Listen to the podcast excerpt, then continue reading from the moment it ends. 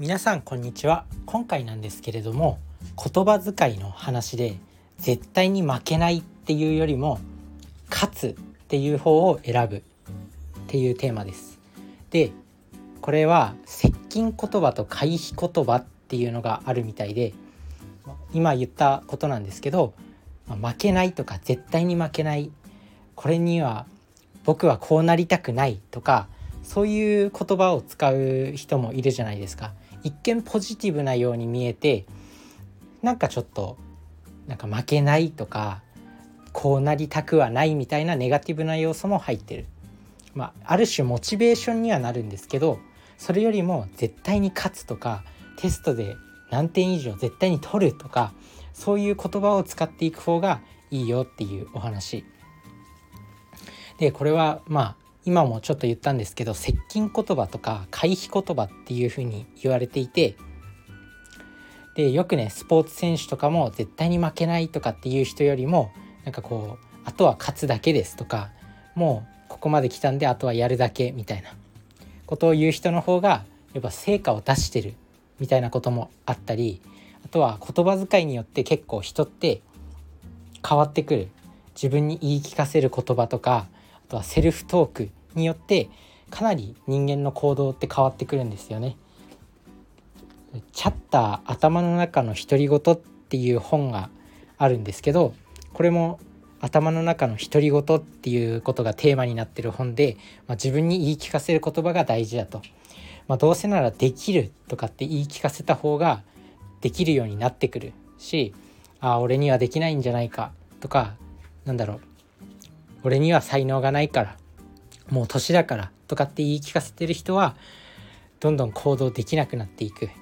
まあ正直科学的根拠があるとかは分かんないよ分かんないけどどうせ言うならどうせ自分に言い聞かせるなら俺は天才だとか俺なら絶対にできるとか言った方がポジティブになれるしいいと思うんですよね。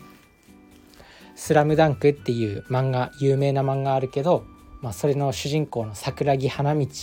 が「俺は天才」っていう風に自分に言い聞かせていたりあとは YouTuber なのか何なのかアーティストの DJ 社長とかも「俺ならできる俺ならできる」って自分に言い聞かせてるよ。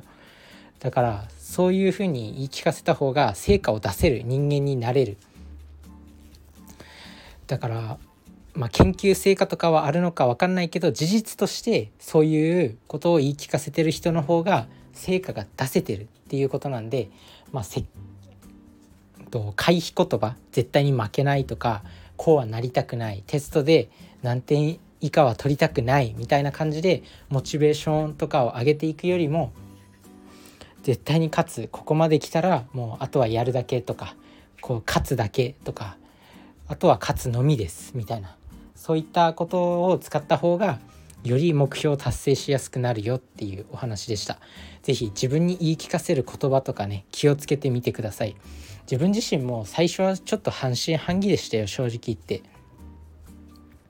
なんかちょっと信仰宗教みたいななんか宗教ってちょっと怪しいみたいなイメージがあるしスピリチュアルって本当にこれ効果あるのみたいなでもやっぱねやってみると意外と自分に自信ついてくるんですよ。言葉って本当に大事だなと思います。あとは何だろうそれぞれの言語によってもなんか考えるものが違いますよね。例えばなんだろうななんかシャーデンフロイデっていう人の不幸は蜜の味っていう言語がドイツ語でシャーデンフロイデっていう感情を表す言葉らしいんですけど言語によって表せる言葉とかそういったものも違うだから人間ってなんか使う言語によっても何て言うの思考が変わってくるんですよね。日本人はまあ難しい日本語は難しいって言われてるし、まあ、言葉遣い真面目なイメージがありますよね。それは日本語がそういうなんか思考になってるからっていうのかな。で英語の英語圏の人とかよく日本となんか対比されるアメリカとか海外日本日本人は真面目すぎるとかなんか日本人は出る杭を叩くとかそういったことは言われるんですけどアメリカとかだとあんまりこうね何て言うのもうもっとクリエイティブというかなんか意見自分の意見をどんどん言っていく文化だったりそういったものもそういう言語使ってる言語が違うからもう思考が変わってくるっていうのもまあ一節あるんですよ。なのでなんか使う言葉によって人間の思考ってかなり変わってくるんで、まあ、気をつけていった方がいいのかなって思います。なので、まあ、今日のお話は回避言葉よりも接近言葉を使っていこう、まあ、負けないとか絶対に負けないとかテストで何点以下は取りたくないっていうよりも絶対に勝つとかテストで何点以上絶対に取るんだみたいな言葉を使っていこうっていうお話でした。是非やってみてください。それじゃあね、バイバーイ。